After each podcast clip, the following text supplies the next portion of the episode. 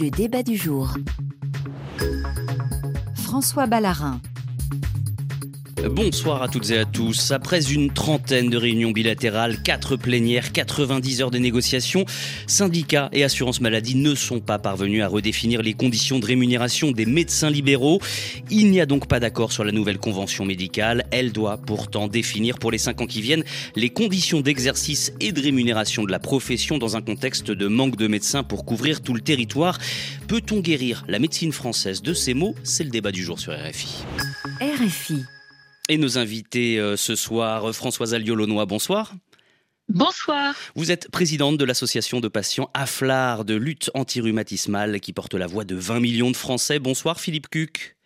Bonsoir. Vous êtes chirurgien vasculaire, président de l'Union des chirurgiens de France, co-président de l'Union syndicale Avenir Spélebloc, premier syndicat des médecins spécialistes. Bonsoir Frédéric Bizarre. Vous êtes professeur d'économie de la santé, président fondateur de l'Institut Santé et auteur du livre L'autonomie solidaire en santé, la seule réforme possible, paru aux éditions Michalon. Philippe Cuc, je commence par, vous. Les spécialistes de la santé le disent. Vous le confirmerez peut-être, le débat conventionnel est toujours un moment tendu, où les mots échangés sont forts. Celui-ci semble avoir été particulièrement compliqué. Oui, euh, oui, tout à fait. Cette année, c'est très compliqué. Alors, euh, on, peut avoir euh, euh, des diagnostics précis, hein. c'est-à-dire que ces moments, c'est l'engagement entre la, CNAM, la, sécurité sociale et les professionnels de santé pour définir les, conditions d'exercice tarifaire et les relations professionnelles avec la sécurité sociale pour cinq ans. Mais je rappelle que la dernière, ça a été cinq ans plus deux ans, sept ans. Et donc, vous voyez, c'est un moment important parce que euh, vous savez, entre euh, le début d'une convention et la fin d'une convention, ben, le monde a changé. Il y a cinq années sont passées, euh, inflation, etc., etc. Et là, de, de plus, il était temps de, changer. Bien sûr. Le deuxième problème, c'est que c'est une période très particulière après une crise sanitaire importante et probablement une, sous-estimation des difficultés par les pouvoirs publics aujourd'hui de, de, l'exercice libéral en médecine. Et donc tout ça a fait que euh, la situation a été très compliquée et euh, bien entendu euh, avec une conjoncture politique difficile, puisque en même temps que nous étions en négociation, l'Assemblée nationale votait des lois qui modifiaient les conditions d'exercice. Vous voyez un peu l'incohérence, je dirais, politique sur ce sujet. Hum. Françoise Alliot-Lenoir, vous vouliez revenir sur ces négociations compliquées? Oui, tout à fait. Je pense que nous vivons un moment exceptionnel pour l'avenir euh, de notre système de santé et Bon, des, changements sont, possibles, les acteurs sont, là évidemment euh, à y travailler, et c'est vrai que les Français les patients français, les usagers sont euh, hautement intéressés et ils pensent que le système de santé c'est un, sujet prioritaire. Alors évidemment, il y a eu un traumatisme collectif, le ça va mal, en santé qui, touchent à la fois les, patients, les malades, les usagers, leurs proches, et puis qui touchent aussi euh, les communautés euh, de soins à l'hôpital et, à la ville. Donc ces fragilités, elles sont, elles sont apparues, elles sont visibles, et je pense qu'il y a une très forte attente de réponse pour ce système de santé qui, au fond, apparaît, apparaît comme, comme malade et qui ne répond pas aux, agents, aux attentes et aux besoins des patients dans les territoires. C'est partout. C'est-à-dire que c'est aussi bien dans les grandes villes, où il y a évidemment une très grande solitude des malades, des difficultés d'accéder à un médecin, euh, d'avoir des rendez-vous, et puis c'est aussi dans les, dans les campagnes, nous savons, avec ce qu'on appelle euh, les déserts médicaux. Euh, donc on voit bien qu'il y a ces attentes très fortes et que cet effilochement, il date en fait depuis 30 ans. Hein. donc c'est un déficit, je dirais, stratégique et les patients ont tout à fait l'aptitude pour le constater et puis en, échanger et discuter et participer à l'effort euh, commun. Hum. Frédéric Bizarre, selon vous, le gouvernement n'a pas pris la mesure du malaise de la profession? C'est le moins qu'on puisse dire. Je crois surtout qu'il n'a pas pris la mesure euh, du, euh, de, de, la situation globale. telle qu'elle est. Il y a une crise qu'on appelle une crise systémique, c'est-à-dire qui est généralisée à l'ensemble des secteurs, que ce soit le médico-social, que ce soit l'hôpital, euh, que ce soit la ville, que ce soit la santé publique en général, que ce soit l'industrie pharmaceutique, que ce soit la recherche médicale. Tout est en train de s'effondrer. Et en fait, les pouvoirs publics, c'est pas simplement le gouvernement, parce que c'est l'ensemble de la classe politique, fait comme si on pouvait continuer à euh, pousser un petit peu plus loin euh, le modèle, comme si à travers des euh, négociations à la marge, hein, en revalorisant un petit peu à droite à gauche et puis en mettant un peu plus de contraintes, puisque comme on, part de l'analyse fausse qu'en fait le problème vient principalement de la mauvaise organisation des soignants et que le reste euh, ne doit pas être changé. Le reste, c'est la gouvernance, c'est l'architecture de financement, enfin c'est tout ce qui fait l'ossature hmm. d'un système de santé. Donc on part d'un mauvais diagnostic, donc à partir de là, forcément, vous avez un mauvais traitement.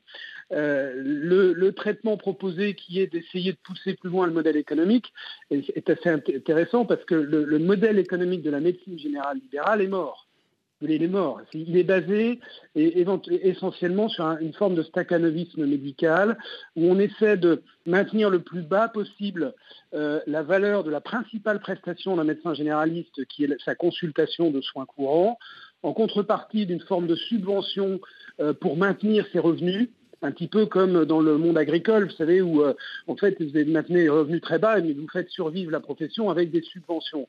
Le problème de ça, c'est que c'est complètement contraire au modèle libéral qui est au contraire assis sur une lisibilité de votre euh, revenu à partir duquel vous allez organiser votre quotidien, votre cabinet médical, si vous voulez euh, des ressources humaines, si vous voulez de l'équipement, et puis vous allez en, déduire une rémunération.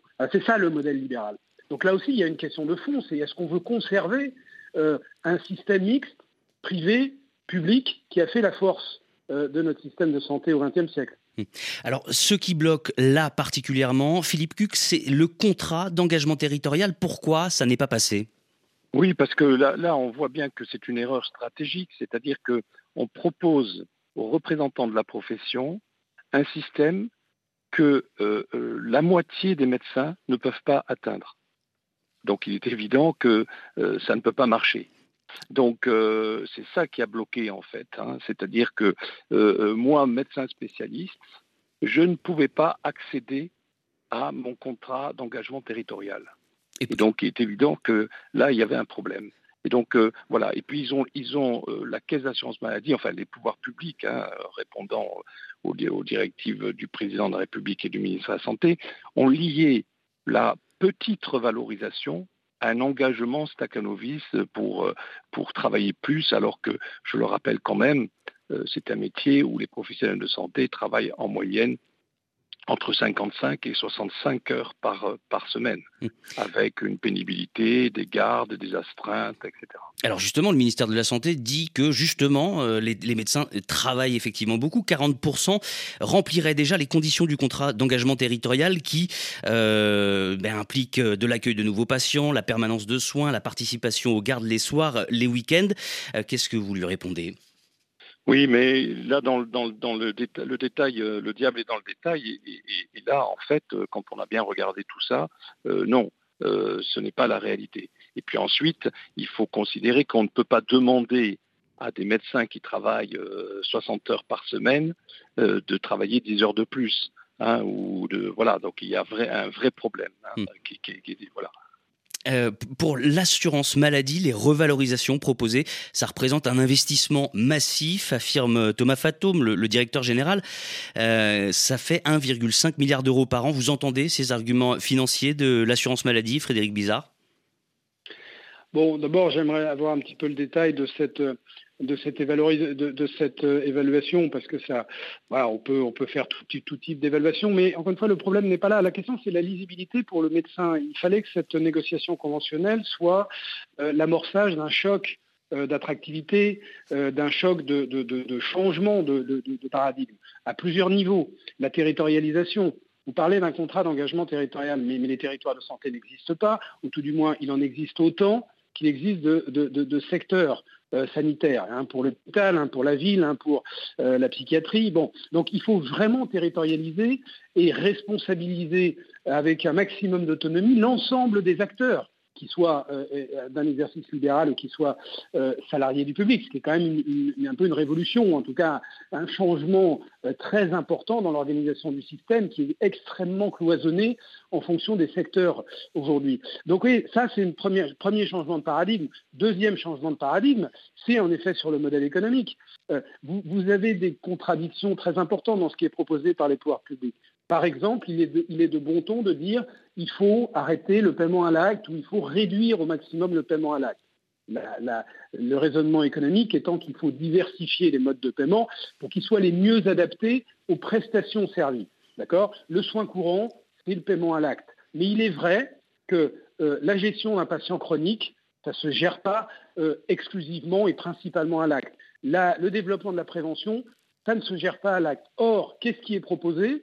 Pour les patients complexes, les patients chroniques, on dédie une, euh, une consultation nouvelle qu'on valorise un petit peu plus. Et donc on considère que la gestion des patients chroniques euh, se, fait se gère de façon ponctuelle, comme euh, les soins aigus. première contradiction. Deuxième contradiction, la prévention.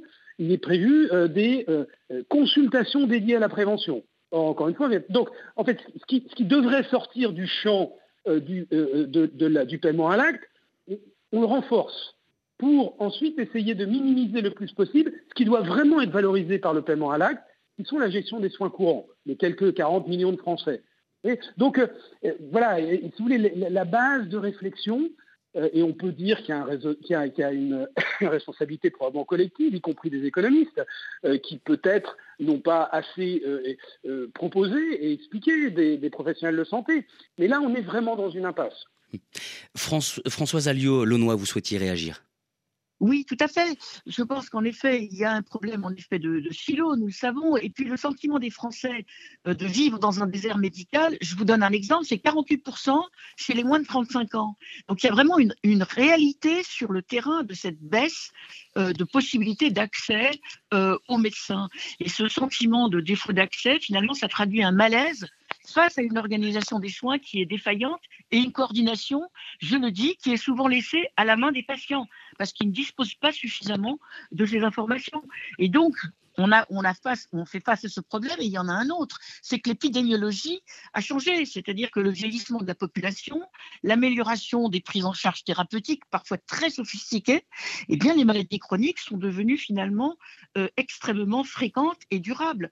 On a 13 euh, millions et demi, un peu plus, de, seniors âgés de, de 65 ans, ça veut dire 20% de la population française, et ces Français vivent plus longtemps, avec plusieurs maladies, au moins trois maladies. Euh, voilà, donc ça fait, euh, je crois, 11 millions de personnes en ALD. Et, de l'autre côté, on a 6 millions de patients qui n'ont pas euh, de médecin traitant. On voit bien que ça implique évidemment des prises en charge au long cours et une multitude d'intervenants, en sachant une chose très importante, c'est que ce besoin de coordination et d'information, il est essentiel et c'est bien le rôle du, médecin traitant. Euh, il doit en effet coordonner ces différents intervenants avec, bien sûr, des concertations avec l'infirmière, avec le pharmacien, avec le kiné, etc. Mais je pense que c'est très important de comprendre dans les territoires, le patient finalement au centre, sur son parcours, quand il y entre, quand il y entre, sur son parcours du combattant, eh bien, en effet, il va avoir besoin de cette organisation. Et bien évidemment, euh, c'est l'enjeu, euh, c'est l'enjeu actuel. L'idée du ministre, en tout cas, c'était d'avoir une formule gagnant-gagnant. Bon, visiblement, ça ne marche pas et c'est une première depuis 2010. Il va falloir passer par un règlement arbitral, une convention minimale rédigée par euh, un arbitre, en l'occurrence l'ancienne inspectrice générale des affaires sociales, Annick Morel. L'entourage de François Braun prévient déjà que les sommes engagées pourraient être moindres que prévues avec le règlement arbitral. Les, les médecins pourraient y perdre, euh, Philippe Cuc? Oui, bien sûr, le règlement arbitral, c'est la plus mauvaise des solutions. Euh, notre position, nous, c'est de reprendre le plus vite possible euh, ces discussions parce que euh, la population en a besoin, parce que les professionnels de santé en ont besoin et que notre système de santé a, besoin de libéral. donc nous sommes, nous, je dirais, preneurs de, nouvelles négociations en essayant de faire comprendre quand même au pouvoir public aujourd'hui que l'investissement qui doit être fait pour la médecine libérale, médecine générale et spécialiste, hein, libérale, euh, c'est pas, c'est au moins l'inflation. Or, ce qui est proposé aujourd'hui ne couvre pas l'inflation des, deux dernières années. Donc, on est dans une situation vraiment où vous comprenez bien que moi, qui fais de la chirurgie, je ne peux pas opérer les malades avec des tarifs de 1990. Nous avons des exigences de qualité, des exigences de sécurité que nous devons euh, euh, respecter. Ah, Donc c'est évident que là, euh, il y a un vrai problème. Certains syndicats, du coup, durcissent le ton, menacent d'un mouvement de déconventionnement, c'est-à-dire que des tarifs seraient librement fixés, sans possibilité de remboursement des patients par la Sécu. Ce serait un véritable tremblement de terre. Françoise Allieu-Launois. Oui, euh, tout à fait. Je crois que les patients seraient évidemment les, premières victimes, on peut le dire, euh, on peut le dire ainsi. Et d'ailleurs, on voit déjà qu'il y a euh, des conséquences néfastes sur la qualité des soins dispensés aux patients. Je voudrais dire aussi que les patients chroniques, et d'ailleurs, on peut dire qu'ils sont chroniques lorsqu'ils sont atteints de maladies ostéo-articulaires et, et, rhumatismales, mais aussi lorsqu'ils sont atteints de maladies comme le cancer, le Parkinson, etc. Ce sont des malades chroniques. Les malades chroniques habitent en ville. Ils n'habitent pas évidemment à l'hôpital, mais on voit l'importance sur le parcours euh, des patients et des usagers de, la ville, des actions de la ville, c'est-à-dire des actions des libéraux. On a appelé ça le parcours ambulatoire, tout simplement parce qu'en effet, c'est en ville que ça se passe tout au long euh, de ces années euh, de maladie et qui nécessite cette prise en charge qui est personnalisée, qui doit être personnalisée. Et donc actuellement, nous en sommes encore loin. Et donc ces défauts finalement de prise en charge sont déjà payés par les patients, bien évidemment. Et on parle en effet, euh, euh, les patients en sont conscients qu'il peut, qu'il peut arriver qu'ils perçoivent le sentiment d'être moins bien soignés, moins bien diagnostiqués, on l'a entendu, moins bien euh, pris en charge à temps pour une chirurgie. Donc on voit que tout cela fait évidemment le, lit de ces incertitudes, de ces très grandes inquiétudes des malades français. Mmh. Alors il y a la souffrance des médecins et puis il y a l'accès aux soins, les déserts médicaux dont on parlait. On a le sentiment que pour ces deux problèmes, il y aurait peut-être une solution, euh, ce serait d'avoir plus de, médecins, Philippe Cuc. Oui, mais alors euh, le numerus clausus, si vous voulez, on, remet sur la responsabilité sur les médecins de, ce, de cette démographie faible. je leur rappelle que le numerus clausus, c'est décidé par les pouvoirs publics. Alors euh, là, on a, on un petit peu le numerus clausus, mais il est clair que la démographie médicale, c'est un vrai sujet avec euh, en plus la féminisation de la profession qui fait que le temps médical a sûrement, euh, sûrement réparti un petit peu. Donc euh, on est là devant des, sujets très sérieux de, démographie. C'est évident qu'aujourd'hui, des déserts médicaux, il y en a en, province, en campagne, mais il y en a dans les grandes villes. Hein. donc c'est une réalité et il ne faut, pas, la nier. Donc il faut organiser la profession, donner envie aux jeunes de s'installer mais ce n'est pas en leur, euh, limitant leurs leur, moyens avec un, 1,50€ de plus euh, dans leurs tarifs que ces jeunes vont être euh, intéressés à se, à, se, lancer dans ce, dans ce beau métier, mais qui a des contraintes, du temps, de la pénibilité et, des moyens. Et donc je, je dis toujours que le, la médecine libérale, c'est un, un des meilleurs rapports qualité-prix. Mmh. Hein, c'est un système qui est très performant. Et puis n'oublions pas, n'oublions pas, l'exercice libéral, c'est aussi de l'humanité. C'est-à-dire, c'est quand même avoir un médecin traitant, un médecin de famille, c'est un peu un confident, on, se, on, peut tout lui dire, on a des relations très particulières avec le médecin, euh, le médecin libéral. Encore faut-il que le, praticien ait le temps? Bien sûr, bien sûr. Alors, à, tout, cela s'est ajouté une crispation euh, des médecins généralistes. Euh, on l'a vu le 14 février, près de 10 000 d'entre eux ont battu le pavé à Paris en colère euh, contre la loi RIST qui accorde de nouvelles fonctions aux infirmières en pratique avancée, jusqu'ici réservées aux médecins, comme la réalisation de certaines prescriptions. alors ça a l'air d'être un, un, chiffon rouge pour la profession et en même temps, est-ce que ça ne peut pas permettre de soulager les médecins, de leur permettre de se concentrer sur d'autres priorités, Philippe Cuc alors attention, euh, euh, transfert de tâches, non, délégation de tâches, oui. Pensez à la responsabilité. Aujourd'hui, euh, il faut travailler en équipe. Nous travaillons en équipe depuis des années dans un bloc opératoire. Par exemple, pour moi, médecin spécialiste chirurgien, je travaille en équipe avec des infirmières de bloc opératoire, des infirmières anesthésistes, des médecins anesthésistes. C'est une obligation. Mais attention de ne pas dégrader la qualité des soins dans un système, pour dire, euh, dans une sorte d'ubérisation hein, de, de, la médecine, où tout le monde peut tout faire, euh, sans... Voilà. Alors, il faut faire attention. Donc nous, on est très favorable à la délégation de tâches, on est beaucoup moins favorable au transfert de tâches pour respecter des critères de qualité et de sécurité. Il faut que ça soit limité et protocolisé. Bien sûr, hmm. et sous la responsabilité du médecin. Hmm. Euh, Frédéric Bizarre, quel regard vous, vous portez sur cette loiriste? Je pense, ça vient d'être dit, la question, tout le monde est favorable à, cette euh, délégation de tâches, euh, mais sous réserve que ça soit une montée en compétence pour l'ensemble euh, des professionnels de santé. Il y, a, une gestion politique qui est assez catastrophique de cette situation. Alors, la, relation entre les professionnels de santé en général, les médecins en particulier, et l'État, les pouvoirs publics, a toujours été relativement compliquée pour différentes raisons. Mais là, on est quand même sur un niveau de défiance qui fait que même les idées sur lesquelles on peut être à peu près, qui sont assez largement partagées, euh, se, transforment en des chiffons rouges et en un clivage important. Euh, il est quand même un petit peu étonnant que des parlementaires, euh, avec une pseudo-consultation des professionnels de santé, décident en quelques nuits de la réorganisation des soins. Enfin, quelle est la crédibilité d'un parlementaire pour réorganiser euh, qui fait quoi dans les soins? On a quand même de brillantes sociétés savantes, on est dans un pays avec un niveau de médecine absolument exceptionnel. Peut-être qu'on peut laisser à la communauté médicale, mais sous un, sous une, euh, avec un planning euh, défini. C'est pas quand vous avez le temps, vous vous y mettez. le, procès, c'est quand même extrêmement étonnant. Ce n'est pas, pas une décision politique.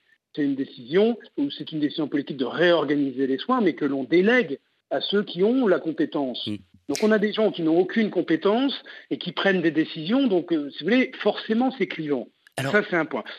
Oui. À vous entendre, en fait, il n'y a pas eu de concertation avec les principaux intéressés, euh, entre les principaux intéressés, les médecins et le ministère mais une, une, concertation, c'est pas j'écris un texte, je vous le soumets, euh, je, je l'amende à la marge, et est-ce que vous en êtes d'accord? Ça se co-construit.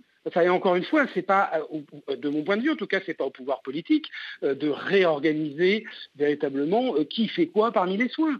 C'est quelque chose d'éminemment scientifique qui doit être décidé par les acteurs. et je pense que les médecins sont tout à fait favorables, ça vient d'être dit, par le docteur Cuc, à cette délégation de tâches. Mais telle qu'elle est amenée, elle est forcément inacceptable. Et alors pourquoi est-ce que ça se passe comme ça? Parce qu'il y a toujours une explication. C'est parce qu'en fait, on fait de cette délégation de tâches une gestion de la pénurie. Hein, puisqu'on a dit à, peine de façon voilée que ça va permettre d'améliorer l'accès aux soins de ceux qui n'ont pas de médecin généraliste. C'est quand même quelque chose d'étonnant, puisque euh, les infirmières de pratique avancée, vous en avez à peine 1000 aujourd'hui, on en prévoit 1700 à la fin de l'année, et même si vous en avez 5000 euh, d'ici 2025, enfin tout ça est une goutte d'eau. Donc, euh, c'est n'est pas très crédible et forcément, ça donne le sentiment aux médecins d'être dépossédés euh, de, cette euh, organisation euh, des soins, ce qui n'est pas véritablement une très bonne chose. Françoise Alliot-Launois, vous souhaitiez réagir à ça? Oui, tout à fait. Je pense qu'il y a une crispation, des crispations qui se sont, euh, qui se sont euh, installées euh, finalement progressivement. On le voit bien et on entend même, voilà, on le peut même le lire. Voilà, les médecins sont ulcérés, les médecins sont humiliés. Donc on voit bien qu'il y a une situation qui est qui est critique, évidemment.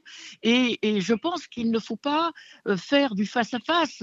De leur côté, on, on voit bien que, que les infirmières, on le lit aussi d'ailleurs on l'entend aussi, euh, euh, estiment pouvoir, euh, pouvoir interagir en effet sur des actes, sur des actes spécifiques qui pourraient leur être, donnés, délégués. Voilà. On voit bien que ces crispations-là, elles sont vraiment très prégnantes, elles sont préjudiciables. Je le répète aux patients, il va bien falloir ne pas rester arc-bouté et, et progresser, parce que en effet, je l'ai dit, mais je le redis, le nombre des malades chroniques, il a, presque triplé depuis 2004 et on voit bien, qu'il faut absolument trouver, et ça, je crois que c'est au niveau territorial, il faut trouver, au-delà de, de, ces crispations, euh, il faut avoir une marge de progrès possible et trouver des solutions de terrain, euh, c'est-à-dire que le patient puisse en effet avoir euh, cet accès aux soins au-delà des difficultés culturelles, financières, etc., que l'on connaît. donc cet accès finalement rapide et équitable aux soins, c'est vraiment l'enjeu aujourd'hui. Hein, euh, on entend, on n'est pas au pied du mur, on est dans le mur. Mais moi, je crois que c'est tout à fait, tout à fait vrai.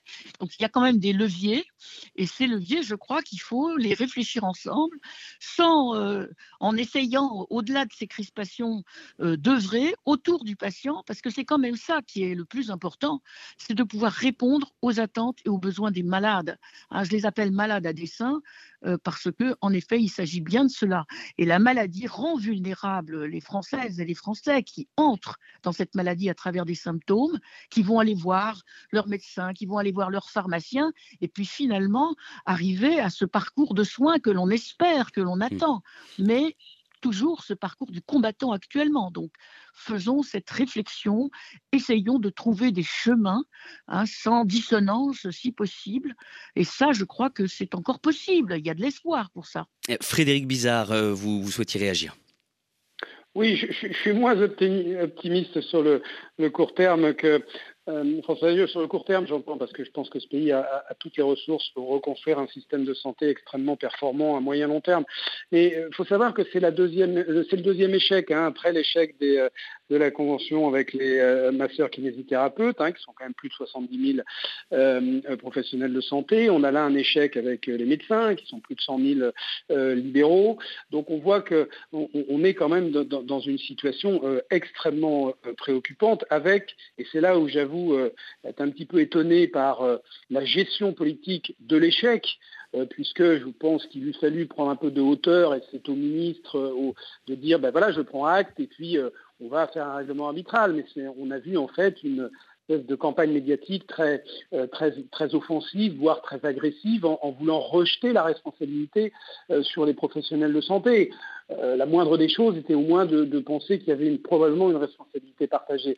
Ce que je veux dire par là, c'est qu'on voit bien que le pouvoir politique est dans euh, un rapport de force avec les soignants. Et euh, c'est forcément perdant pour le pouvoir politique. Vous ne pouvez pas rentrer dans un rapport de force avec les professionnels de, de santé, puisqu'il n'y a que eux. Si vous prenez le médecin, il n'y a que le médecin qui peut soigner. Regardez ce qui se passe à l'hôpital public. L'hôpital public est un champ de ruines parce n'avez plus de stabilité dans les ressources humaines. Vous avez un nomadisme, un mercenarisme qui s'est installé au cœur de l'hôpital public avec des milliers de praticiens hospitaliers qui sont devenus de vrais mercenaires. C'est très fort comme terme. Qui travaillent, oui, c'est comme ça qu'on les appelle, euh, c'est pas les, intérimaires, on les appelle des mercenaires. Vous avez des médecins qui euh, parcourent euh, certains territoires et qui se vendent au plus offrant à des prix de journée qui sont de l'ordre de 1500 euros et plus et dont, le régulateur n'a même pas pu sortir un décret pour essayer au moins de caper. Ça, tant on a besoin de ces médecins. Eh bien, et contrairement à ce que l'on peut penser, la médecine libérale est beaucoup moins nomade aujourd'hui, mais elle va le devenir, puisque dans ce rapport de force, beaucoup vont être tentés de, ne plus faire système, mais d'agir en fonction de son intérêt individuel, parce que les médecins et les infirmiers sont des êtres humains comme les autres. Ils ont besoin, à un moment, euh, d'avoir une vie euh, qui soit une vie qui, corresponde à, leurs attentes. Donc, on abandonne le système et on gère en fonction de son intérêt personnel. C'est ce qui se passe euh, en grande partie à l'hôpital public et c'est ce qui va se passer avec la médecine libérale. Philippe Cuc, et ce sera le, mot de la fin, il nous reste une minute. Euh, les praticiens le disent, ce système risque de créer à terme une médecine à deux vitesses. On a l'impression, là, après une demi-heure de débat, qu'on y est déjà et qu'il y a au moins deux, voire trois vitesses. Oui, ce n'est pas notre souhait, mais c'est évident que euh, si on laisse le système comme ça, si les pouvoirs publics ne prennent pas euh, vraiment la, conscience de, l'investissement qui doit être fait en médecine libérale, mais ça va arriver. Et le, professeur Bizarre euh, a décrit une situation qui est tout à fait réelle. Et donc, voilà, alerte, alerte générale, je dirais, euh, il faut trouver des solutions et il faut que les pouvoirs publics euh, soutiennent l'exercice libéral parce que c'est la première, c'est la première euh, entrée pour les patients sur tout le territoire et nous devons conserver ce système qui est extrêmement performant, qui a, qui, a, le meilleur rapport qualité-prix. Merci Philippe Cuc, merci Françoise Alliolonois, merci Frédéric Bizarre d'avoir accepté notre invitation euh, sur RFI. C'était le débat du jour. Restez bien avec nous. Retour de l'information, un nouveau journal dans une poignée de secondes.